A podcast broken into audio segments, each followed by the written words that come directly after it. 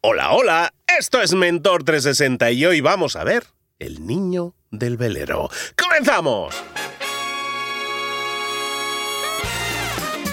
Aquí comienza Mentor 360 y el niño, el podcast que te trae a los mejores mentores del mundo en español y el niño, para tu crecimiento personal y profesional. El podcast con niño que motiva desde buena mañana con un niño llamado Luis Ramos. Y con otro niño, Juan Ortega también presentando. Oye, tanto niño. pues espérate que no sabes lo mejor. Hoy es el Día Mundial de los Simpson. Para niño, Bart, desde luego, ¿eh? El niño eterno, además nos llevan 25.000 temporadas y sigue siendo en la misma edad. Solo 34. Te has pasado de alguna, pero son solo 34 temporadas. Solo. Solo, solo 700 episodios, 33 premios Emmy, 34 años en pantalla. ¿Y qué hizo que pusieran su voz y cedieran su imagen invitados como Paul McCartney o Stephen Hawking, que también puso la voz sintética que tenía? ¿Qué hacía que los guionistas acertasen predicciones increíblemente ciertas con cosas que pasaron después, Luis? Qué fuerte lo de los Simpsons, ¿no? Lo de, la imagen de Donald Trump bajando por la escalera mecánica fue una predicción impresionante. Todavía da escalofríos. Digo, a ver, aquí, vienen, del futuro al pasado. No me, no me engañen, señores. La, la gracia está en la historia. Está bien que haya niños en la historia, pero lo importante es la historia. Y hoy vamos a conocer una que tengo unas ganas locas de escuchar en la voz de nuestro mentor de hoy. Llegó el momento de hablar con mentores. Vamos a hablar con nuestro mentor deportivo, nuestro coach y mentor deportivo, creador del método New Body, con más de 10 años de experiencia en el sector, 13.000 clientes, que se dice rápido. Está aquí de nuevo con nosotros para ponernos firmes y mirando a Soria, que dice aquel. Vámonos con Javi Díaz. Javi, ¿cómo estás, querido? Hola familia, ¿cómo estáis? Pues una semana más aquí con vosotros, disfrutando de, de vuestro tiempo, de vuestra compañía y la verdad que me siento súper agradecido de poder estar compartiendo esta experiencia tan bonita. Contigo hablamos de dieta, de entrenamiento, sobre todo de motivación para mantenerla y conseguir resultados que queremos en el largo plazo, ¿no? Eh, Hoy, sin embargo, vienes aquí con un título muy críptico, El niño del velero. A ver, ¿de qué estamos hablando, Javi? Hoy, mi querido Luis, vamos, vamos a hablar de otra cosa. O sea, vamos a hablar efectivamente de nutrición y entrenamiento, pero quiero que demos un paso más atrás, porque al final, aquí lo que se refleja por fuera en un físico es un reflejo, ya sabemos, de nuestro mundo interior. Y hoy te traigo una historia que, que no es una historia mía, es una historia de, de un autor que a mí me gusta mucho, mentor eh, que he tenido también, y, la verdad es que es una historia que, tiene mucha amiga y que podemos aplicar en muchos aspectos de la vida, pero eh, eh, aquí la transformación física también juega un papel importante en ello, ¿vale? Así que voy a contarte la historia, ¿vale? Si alguien se conoce la historia y no la cuento con exactitud, disculparme, pero yo quiero que os quedéis sobre todo con el mensaje tan potente que trae esta historia, ¿vale? Dice así. Era una tarde de verano y estaban dos hermanos jugando en la orilla de la playa. Eh, ellos construyeron una pequeña embarcación, un pequeño velero, eh, con el que pues soñaban echarlo un día a la mar y poder andar, eh, poder navegar con él. El caso es que cuando terminan la construcción del velero, pues lógicamente se echan a la mar y prueban eh, a navegar con el velero. La madre lo primero que les dice a los hermanos, que uno era de 10 años y el otro de 6, que es que no se alejasen demasiado de la orilla porque el hermano pequeño además no sabía nadar. Como buenos niños, te puedes imaginar que lo que hicieron, ¿no? es Lo que quisieron, lo que quisieron. lo que quisieron, efectivamente. Entonces se pusieron a navegar y se fueron cada vez más a lo profundo. En una zona en la cual, como era un poco más mar abierto, el velero empezó a tambalearse y la pequeña embarcación al final terminó por echar a los dos niños al mar. ¿Qué pasó en ese momento? Pues en ese momento el hermano pequeño, que no sabía nadar, empezó a ahogar al mayor porque se quería agarrar a él, no podía, no podía, no podía, y cada vez que intentaba sacar cabeza, ahogaba al hermano mayor. El hermano mayor intentaba ayudarle, pero desesperado no se podía quitar a su hermano pequeño de encima y se estaba ahogando directamente. Hasta que no le quedó más remedio que darle un puñetazo al hermano pequeño, quitárselo de encima de un golpe, subir rápidamente a la embarcación y desde la embarcación poder extender la mano y sacarle, subirle al hermano. Así es como pudo salvar la vida de su hermano y la suya. Esta historia, contada así, puede parecer muy simple, pero si la analizamos un poco, tiene un mensaje detrás brutal, que es, para poder salvar a otros, primero tienes que salvarte tú a ti mismo, a ti misma. Tienes que ser respetuoso contigo mismo, contigo misma y quererte a ti mismo, a ti misma. Esto es muy importante y aquí el cambio físico juega un papel brutal en ese proceso, en ese proceso de enamoramiento. Si entráis en mis redes sociales, la primera pregunta que hay siempre en Instagram es, ¿te gustas? Entras en el perfil de mi bio y te pregunto lo primero que hago, ¿te gustas? Esta pregunta es muy importante porque de esta pregunta va a partir todo lo demás. Tu actitud en la vida cuando tú te miras en el espejo y estás enamorado de ti mismo es brutal. Y no estoy hablando de ego. Aquí el ego lo dejamos aparte. Estamos hablando de cosas más profundas. Estamos hablando de que cuando tú sientes seguridad en ti mismo, transmites otra energía al mundo, transmites otro tipo de sensaciones y atraes, por supuesto, a otro tipo de personas a tu vida. Y ese es un proceso, es un trabajo en el que nadie te puede salvar. Nadie te puede ayudar a que tú consigas enamorarte de ti mismo. Eso es un trabajo que se consigue con disciplina y amor propio y con hábitos. Con esas tres, disciplina, amor propio y hábitos. Y no hay nada que genere mayor amor propio que tener disciplina.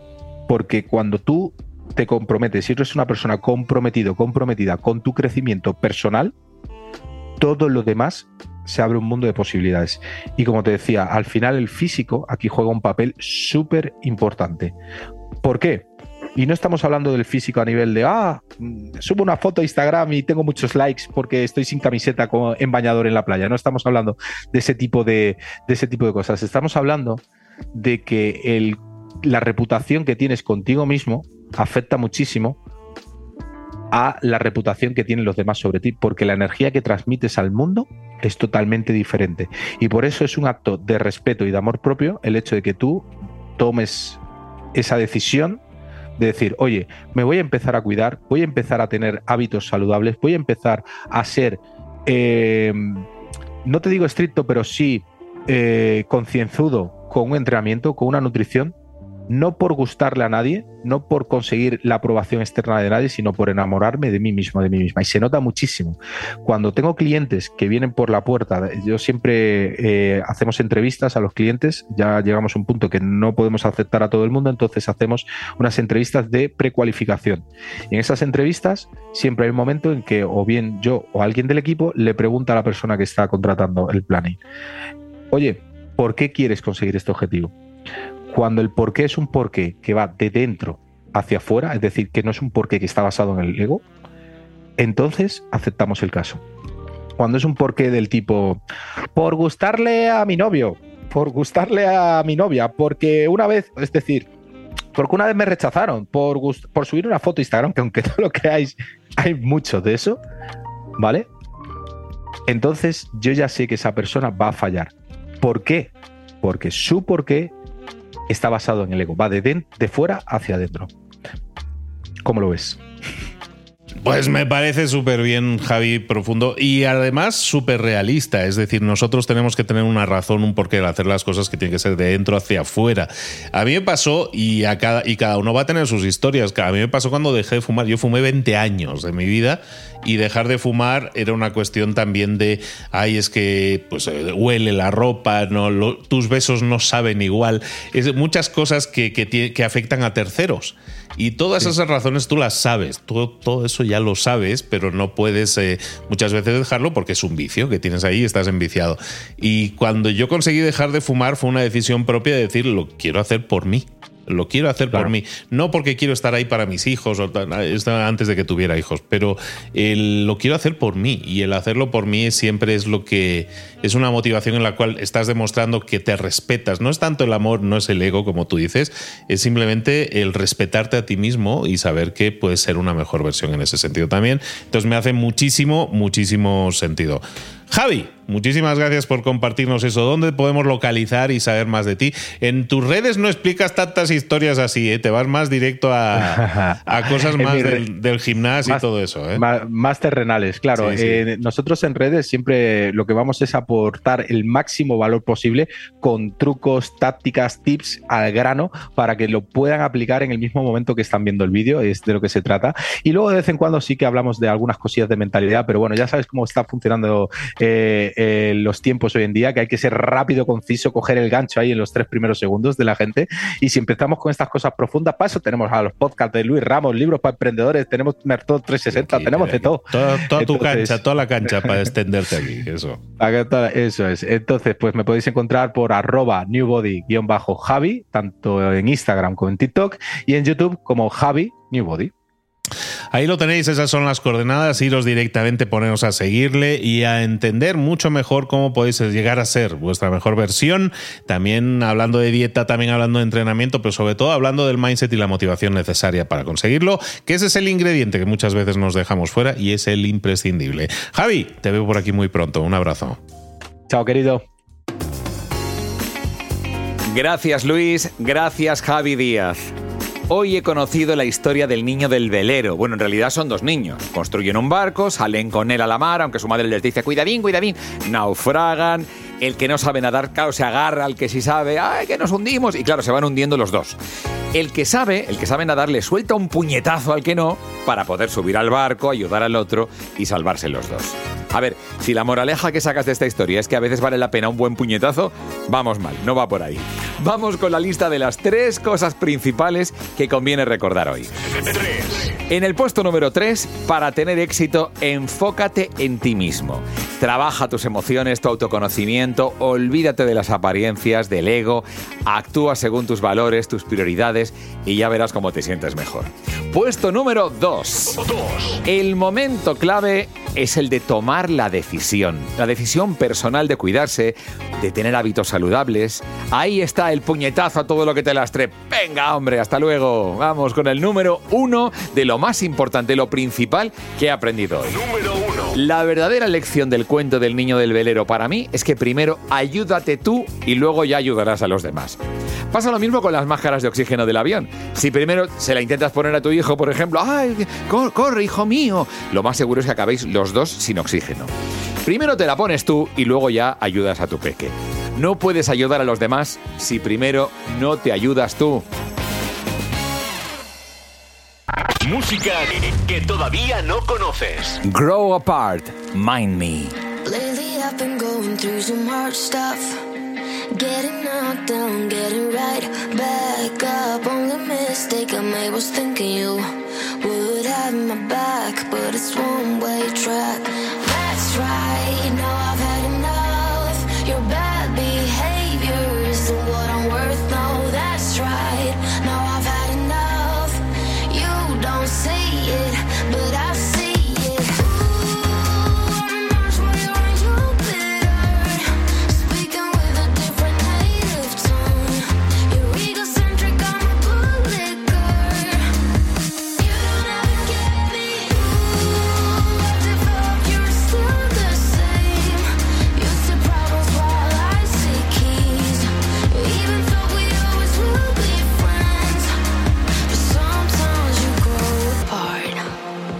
Taking all your problems all on me.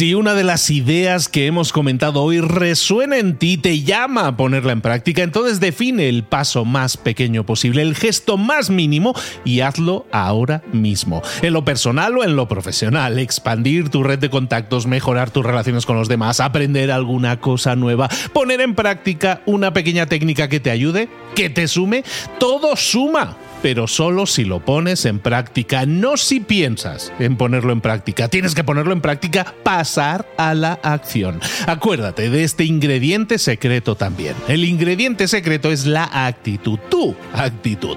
Tu actitud transmite. Si sales a la calle con ganas, la gente lo va a notar. Si sales a la calle sin ganas, la gente también lo va a notar. El mundo está ahí fuera, te está esperando. Por lo tanto, sal ahí fuera, sal a la calle sal con ganas, con actitud. No esperes a mañana. Ya sabes lo que tienes que hacer y ya sabes que lo puedes hacer hoy. No veas pasar la vida, vive la vida. Tienes las mismas 24 horas que tienen los demás. Haz que valgan la pena. Entrega en estas próximas 24 horas tu mejor versión. Te esperamos aquí mañana para continuar creciendo. Te esperamos aquí mañana con más mentores.